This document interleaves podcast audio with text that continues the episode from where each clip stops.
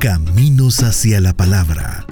Una visión de la historia de las iglesias evangélicas en El Salvador en la investigación y voz de Carlos Cañas Dinarte.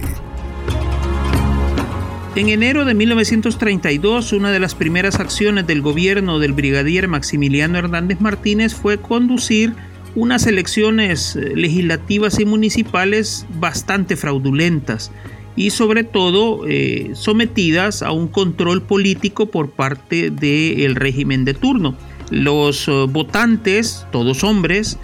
tenían que registrarse en libros en los cuales se escribía el nombre, los apellidos y la dirección de las personas, así como el partido político por el cual iban a votar en aquellas elecciones. Para ese momento eh, ya el Socorro Rojo Internacional, un organismo originado en Moscú pero con sede en Nueva York, una sucursal grande para América Latina y el Caribe, había enviado eh, constantemente a sus eh, voceros y a sus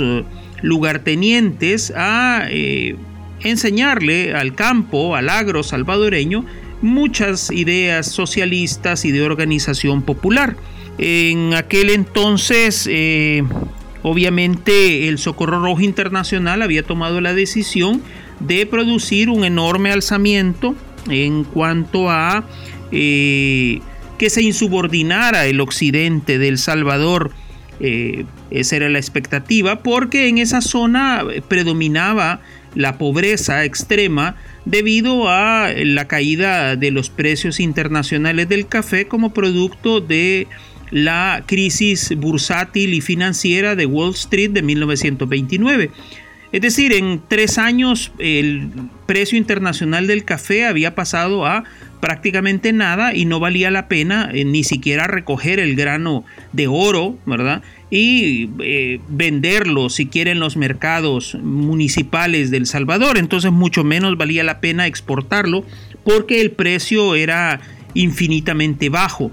Entonces, eh, en esa realidad había dos grupos que estaban constantemente eh, apoyando las ideas de una necesidad de transformación del sistema y además de transformación de la economía nacional para poder salir de aquella crisis. Por un lado estaba el Socorro Rojo Internacional con sus ideas socialistas, pero por otro estaban también las iglesias bautistas que desde 1911 eh, predicaban en el occidente salvadoreño las ideas de que la pobreza en sí misma ofendía eh, a la palabra divina y que además formaban parte de un pecado estructural que las personas debían afrontar y además debían buscar superar de manera colectiva.